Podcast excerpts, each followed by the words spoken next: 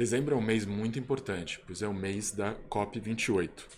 Então hoje nós vamos mergulhar nas discussões relacionadas à Conferência das Partes das Nações Unidas, que como a gente viu no episódio passado, é um encontro global que reúne líderes, cientistas e ativistas para discutir soluções e políticas que vão moldar o futuro do nosso meio ambiente.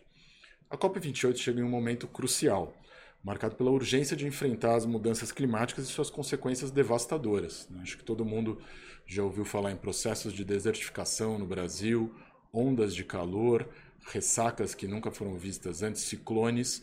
Isso não está acontecendo só no Brasil, está acontecendo ao redor do mundo todo. E nesse episódio, vamos conversar com a equipe do Instituto de Direito Global para explorar os temas em pauta, os objetivos ambiciosos estabelecidos por essa conferência e as expectativas em relação a esse encontro. Como as nossas decisões nesse momento vão moldar né, o caminho para a sustentabilidade global, né, a gente precisa saber também quais são os desafios enfrentados pelos participantes e o que podemos esperar como resultado dessa conferência. Fiquem conosco para nos aprofundarmos sobre a COP28 e descobrirmos as discussões nesse fórum internacional que moldarão o futuro do nosso planeta. Eu sou Carlos Portugal Gouveia e esse é o PG UNER. Vamos entender juntos o que está em jogo, afinal de contas, nas conferências das partes em 2023.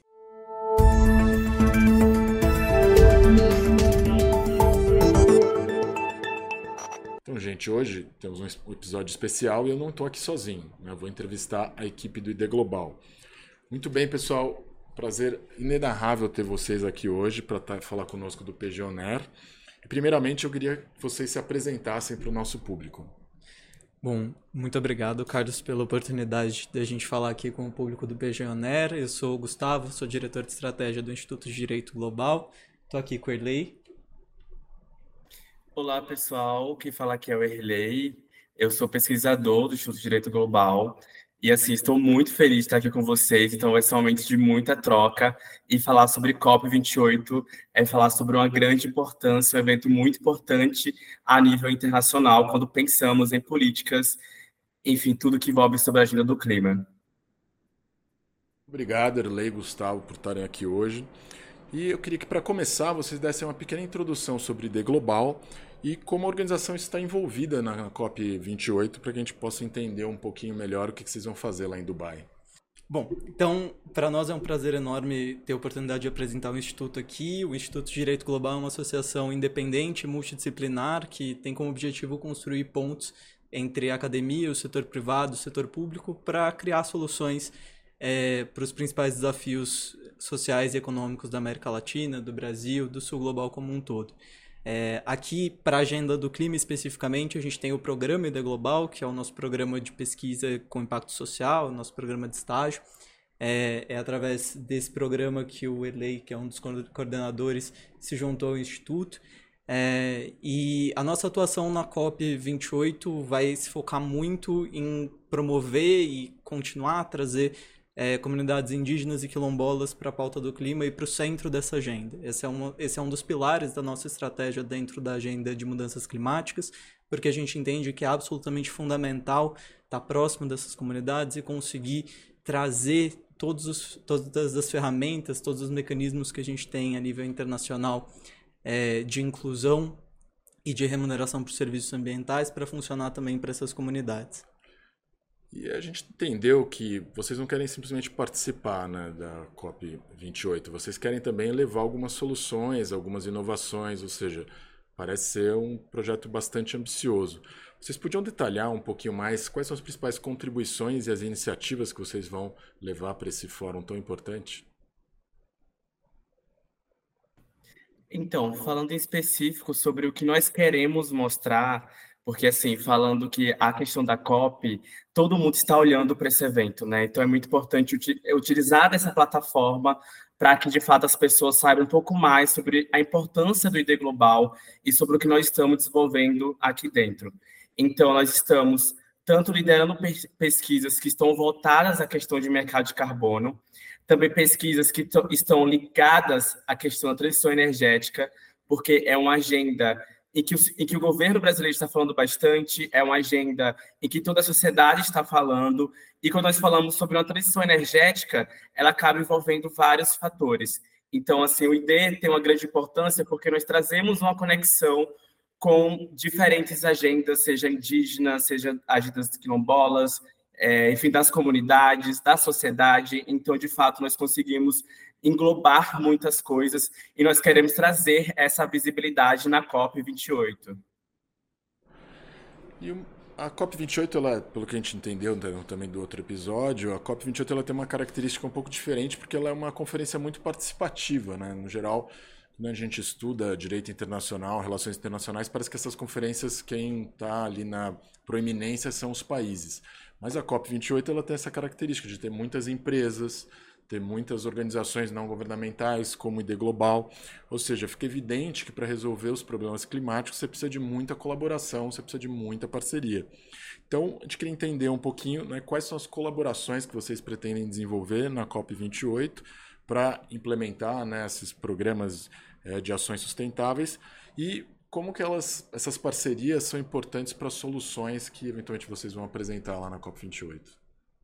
Carlos, acho que você falou tudo. A pauta do clima é uma pauta que exige colaboração e exige que a gente tenha do nosso lado é, pessoas que estão na ponta da ciência, da pesquisa no mundo, pessoas que estão liderando o terceiro setor e também, claro, líderes globais, além de ter, e isso é muito importante, uma participação central do setor privado é, em todo esse processo. Para combater as mudanças climáticas, a gente não, não vai conseguir atingir os objetivos é, colocados no Acordo de Paris e já muito pesquisados, muito comprovados pelo IPCC, é, se a gente não tiver esse esforço coletivo. O ID Global enxerga a atuação dele como uma forma de formar e, e fornecer um ponto focal para essas parcerias. Então, hoje a gente já trabalha com algumas comunidades é, indígenas aqui no Brasil é, e a gente trabalha também com universidades, tanto aqui no Brasil como nos Estados Unidos, é, para orientar a nossa agenda de pesquisa. Na COP, a gente vai apresentar alguns produtos que a gente vem trabalhando nos últimos seis meses, produtos de pesquisa, né, relatórios, é, que o Erlei estava falando um pouco na outra resposta também.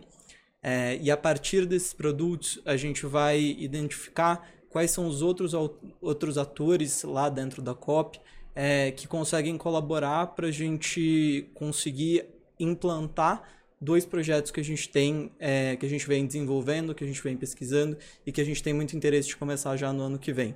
Esses projetos envolvem treinamento de pessoas em comunidades para é, iniciativas do que a gente chama de transição energética justa. É, e acho que esse termo é muito importante porque ele resume bastante o que a gente pensa no ED sobre o combate a mudanças climáticas. É, então a gente vê muita conversa, a gente vê muita gente falando sobre transição energética, como que isso vai ser. É, meu Deus, vamos perder empregos ou não vamos criar empregos. Tem muita, muita, muita retórica sobre isso.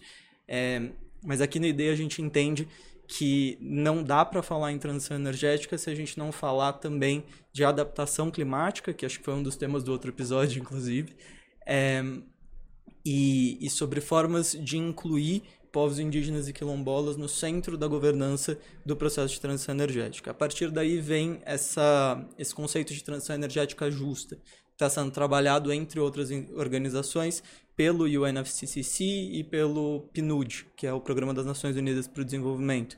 São dois programas, dois órgãos dentro da ONU é, que buscam incluir as comunidades dentro desse processo como um todo. É, então a gente vai buscar parcerias com outros grupos que estejam dentro desse contexto é, para ampliar aí o, nosso escopo de atuação. Yerlei e Gustavo, pô, já deu para ver que vocês estão indo para Dubai a sério, né? Afinal de contas, em meio a uma guerra no Oriente Médio, acho que ninguém ia ir para essa região a passeio. Então, além de projetos muito interessantes que vocês apresentaram, o que a gente queria talvez entender um pouquinho melhor seria quais as metas que vocês estabeleceram para vocês mesmos com essa participação. E também entender um pouquinho melhor como essas metas se articulam com as metas mais amplas da conferência, principalmente em relação a questões né, de sustentabilidade e de combate aí às mudanças climáticas. Então, eu acredito que existem algumas vertentes que nós estamos pensando, né, que é muito importante também que nós estejamos trabalhando durante a COP que é exatamente, acho que primeiro, na questão da ampliação das vozes e também de trazer visibilidade sobre o que de fato está acontecendo no Brasil, ainda mais nas agendas em que nós lideramos, né, que é a agenda energética, a agenda também voltada à questão do mercado de carbono e outras agendas que nós estamos entrando também. Então, acredito que uma dessas dessa, dessa vertente é exatamente pensar nessa ampliação e, a partir disso, como nós entendemos né, que o desafio climático ele é um desafio assim que envolve muitos atores e é importante o envolvimento desses atores, a nossa presença lá, né, e também trazendo toda essa, essa força, né, tudo que nós estamos realizando e desejamos realizar no ID Global, é exatamente trazer essa visibilidade e também fazer com que tanto as pessoas, tanto os tomadores de decisão estejam, estejam falando sobre isso e tenham propriedade, como também a própria sociedade brasileira. Então, acredito que essa seja uma das grandes metas nós, nossa, indo, indo para a COP28, pensando exatamente nessa interlocução para o avanço que, de fato, nós precisamos quando falamos, quando falamos sobre a crise climática. É, não, sem dúvida, né, Erley? Dar visibilidade aí para as demandas né, dos povos tradicionais, acho que por si só já faz uma grande diferença. Né? E à medida que a COP28 está se desenrolando, quais são as expectativas né, que o ID Global tem em relação ao futuro? Né? O que, que a gente pode trazer realmente é, de transformação com essa conferência em particular? E também qual que é o legado que a organização pretende deixar para as próximas conferências, principalmente considerando né, que a gente vai ter em 2000 e, eh, 2025 a COP no Brasil, em Belém, né, ou seja, no coração aí da nossa região amazônica. Bem lembrado, Carlos. A COP30 está marcada aqui para Belém e vai ser fenomenal. Não sei vocês, mas eu já estou muito animado. É, mas agora na COP28 a gente tem algumas pautas que, à medida que a gente está se aproximando da conferência, é, vão surgindo, vão é, assim, se acumulando a partir de demandas, de relatórios é, que foram lançados recentemente. É, e alguns dos diagnósticos que a gente tem, vindos do terceiro setor principalmente, são de que a gente está bastante longe, na verdade, de cumprir as metas climáticas do Acordo de Paris, por exemplo. É, a gente também não está batendo as metas de financiamento para medidas de adaptação. É, e essas duas são algumas das principais metas que a gente tem. Então, a COP28 pode ser um momento central é, para a gente ter uh, uma virada na pauta climática, e é um pouco isso que a gente espera que ela seja. A gente espera que, a partir da visibilidade que o evento vai ter, a gente, inclusive, é, ao que tudo indica, pelo menos vai ser o primeiro evento que o Papa vai participar, né? é, a primeira COP que o Papa vai participar. É, e a partir de toda essa visibilidade, a gente espera realmente que a, a COP28 sirva de um marco para introdução de novas metas e para a gente conseguir levantar mais dinheiro para projetos como um todo, tanto do setor público como do terceiro setor. Da nossa posição aqui do Instituto, como uma entidade do terceiro setor, é, a gente enxerga a COP como uma oportunidade muito grande para conhecer outras pessoas que estão fazendo projetos interessantes, parecidos com os nossos, ao redor do mundo. É, um pouco trocar figurinha também e saber como que a gente consegue melhorar as nossas abordagens aqui. É, e para buscar financiamento é, para nossa atuação, para a gente conseguir expandir é, os projetos que a gente tem rodado, aumentar a equipe aqui do Instituto é, e conseguir ampliar o escopo dos nossos treinamentos é, feitos, por enquanto, só no Brasil. Muito bem, pessoal. Acho que vocês estão ótimos, afiadíssimos aí no assunto né, da COP28.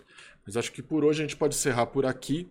Eu queria pedir então para vocês fazerem os comentários finais e o palco é de vocês. Então, pessoal, aproveitando essa mensagem final, eu falaria assim que essa COP será uma das maiores. Espera aí, maiores não, gente. Espera aí. Para essa mensagem final, eu falaria que a COP28 vai ser uma das mais desafiadoras, porque nós estamos em um momento crucial, não só para o Brasil, devido aos eventos extremos que vem acontecendo, mas também a nível global, porque assim, nós precisamos de ação, nós precisamos agir. Então, a mensagem também que eu deixo é que você que está nos assistindo, vem fazer parte conosco dessa grande ação que, de fato, nós precisamos para o clima. Boa. É, entrando nessa, nessa linha do Erlei, eu queria, primeiro, antes de mais nada, agradecer muito a oportunidade de falar aqui no PG Oner. É, é uma honra para nós é, do Instituto podermos contar um pouco mais sobre o nosso trabalho aqui também. É, e eu queria aproveitar para dizer que quem tem interesse na pauta climática, quem quer se aproximar desse tema, é, por favor, siga a gente nas redes sociais. O, no Instagram você encontra a gente como idglobal.oficial é, e no LinkedIn como Instituto de Direito Global.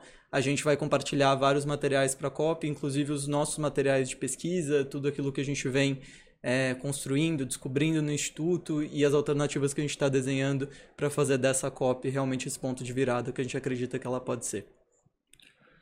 Bem, muito obrigado, Erlei, Gustavo. Então a gente fica por aqui. Semana que vem a gente volta para discutir mais atualizações sobre a COP28 aí nessa preparação aí para o que a gente vai ter de debates no mês que vem. Muito obrigado.